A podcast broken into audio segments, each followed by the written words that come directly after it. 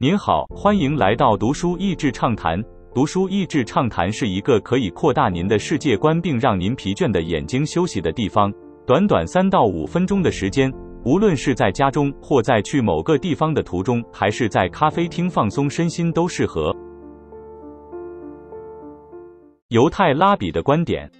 强纳森在本书中从非常广泛的各层面上分析了宗教之间的暴力、心理学、组织行为、人脑的运作方式等等。虽然他主要探讨犹太教、基督教和伊斯兰教之间的冲突，但是类似的模式在世界不同地方也可以见到，如略微提到的印度教、伊斯兰教以及佛教、伊斯兰教，甚至是种族屠杀的案例。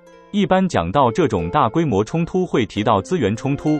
但抢夺资源通常是引爆点，而非根源问题。这本书对于深层的心理因素有着非常深入的分析。暴力是结果而不是原因。强纳森先从人对身份认同的渴望以及被剥夺时可能的反应开始说起。当这样的反应是以一个群体呈现时，衍生而出的就是种种暴力。他也从社会结构的变化中提醒人们必须正视宗教间的冲突。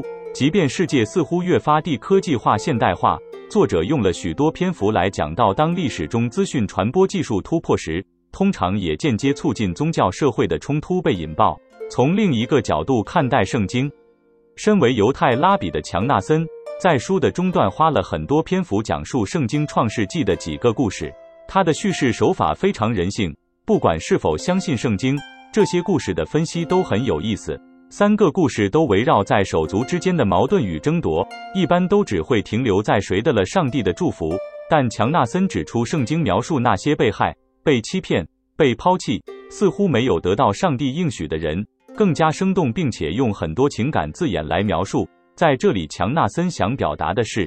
人可能看重是否获得、是否胜利，但上帝更想表达的是怜悯，是让人看见自己的独特性，不需要成为你所羡慕的人。从表面来看，是一连串兄姐被弟妹取代的故事，但表面之下还有一系列反叙事。他娓娓道来相反的故事，颠覆掉灵和思考的框架，不是你胜就是我赢，你拿了我就没有，我取走你就失去。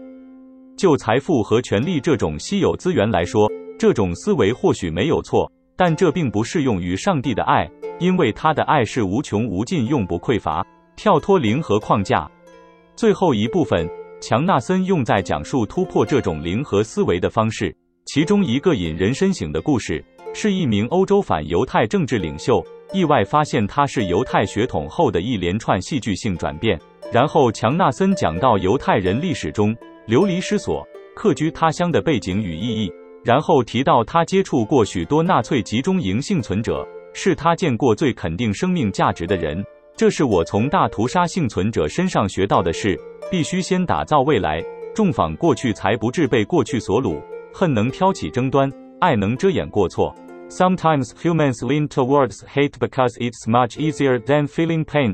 It's easier to blame someone else than to take responsibility.